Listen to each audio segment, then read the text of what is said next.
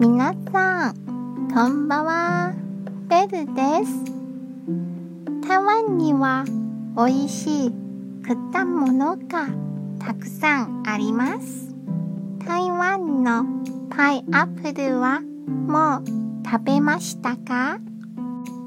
今年は日本にたくさん輸出されているので目にする機会も増えると思います。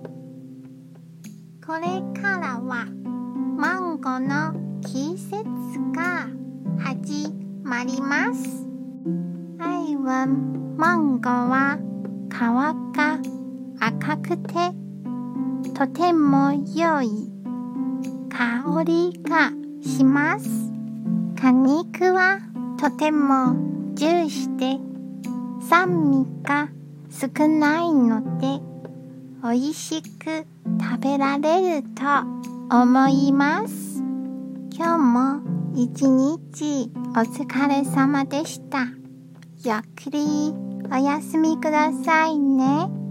じゃあまたね